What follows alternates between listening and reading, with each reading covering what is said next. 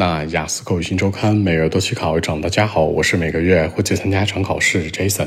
今天和大家分享讨论一下，在雅思口语的备考过程当中，你的口语发音最常见的问题的那些事儿。主要来看三个维度：第一，发音清晰度；第二，语速；第三，断句。先来看第一个维度，关于发音的清晰度，这点是非常非常非常重要的。也就是说，你发音的清晰度直接决定你整个口语考试表现的分数高低，它是一个基础。因为你发音清晰的前提下，那考官才能够第一时间了解和掌握你所叙述的内容，从而更好的给你来打一个分。啊，所以说呢，基本来讲，发音清晰度是最核心的。最常见的问题是大小口，比如说这个单元音、双元音，比如说这嘴是张开去讲这个英文单词，还是闭小一点的口去讲。再比如说尾音是不是很重？举个例子啊，比如说 important，这是我们所说重要的这个单词，大部分发音发音不够清晰，怎么说呀？把这个尾音拉的特别长或者特别重，像中文一样。比如说 important，它会读成 important。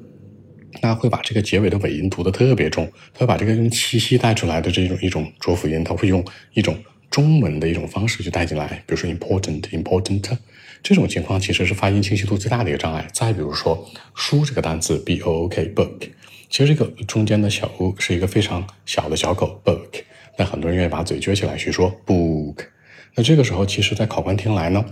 就有点类似于什么呢？就是你讲英文的时候或者讲中文时候的这个大舌头，可能听也能听懂这个意思，但听起来就是怪怪的。这个就是我们所说的清晰度，大家一定要注意。就是你读一个英文或者说一个句子吧，或者某个单词，你可以有口音，这个是很正常的。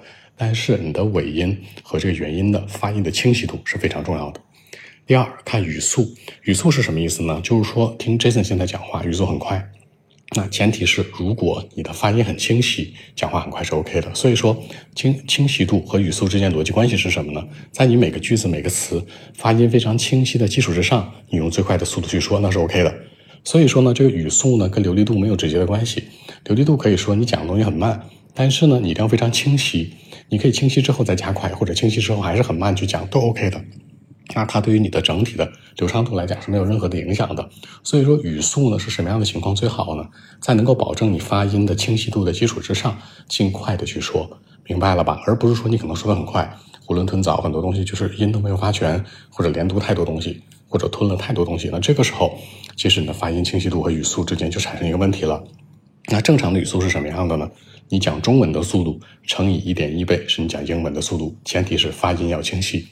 第三个维度断句，怎么样去断句呢？断句，，Jason 个人觉得啊，不用去考虑太多其他很复杂的内容。两个要素，第一，看你的个人习惯，比如说 Jason，我说十到十五个单词我一换气，这是个人习惯。第二，看你所叙述的内容。你把主体内容说完，或者想强调的地方，你可以去断句。所以说呢，这个断句也不是说乱断的，要么根据你个人的习惯，让考官知道你讲话就是这样的一个节奏。比如杰森说话是不是一时不太爱喘气？第二就是说，看你整个这个内容的一个把控和把握。比如说无实际意味的内容，你去断句啊；比如说核心的内容这个地方想突出的地方，那你想去断句啊，这都可以。所以说整体来看的话吧，这三个维度：发音清晰度。语速还有这个断句这三个维度，能够决定你口语的核心要素。所以很多人会觉得说，Jason，那我这口语好坏是不是一定要把这三者都做好啊？当然了，这三者如果都能做好，你基本口语发音这块就不会去被拿掉很多分。甚至会给考官一个更好的印象分。如果这三者当中能满足两者的话呢，可能的分数段会卡在六分左右。如果这三者当中只能满满足一者，或者说这三个问题你都有，都不能够做到很好，这个分数很有可能就是万年的五点五甚至五点五以下了，明白了吧？